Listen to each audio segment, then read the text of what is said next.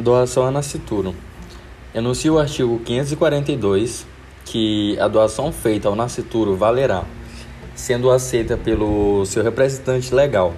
O nascituro, aquele que foi concebido, mas ainda não nasceu, é, poderá receber a doação, mas a sua aceitação deverá ser manifestada pelos pais ou por aquele incumbido de cuidar dos seus interesses. É, nesse último caso, com autorização judicial, a aceitação por parte do representante legal do nascituro está no plano, de, é, no plano da validade contratual. Além disso, a eficácia do contrato depende do nascimento com vida do donatário, havendo uma doação condicional, segundo a posição que prevalece na civilística nacional.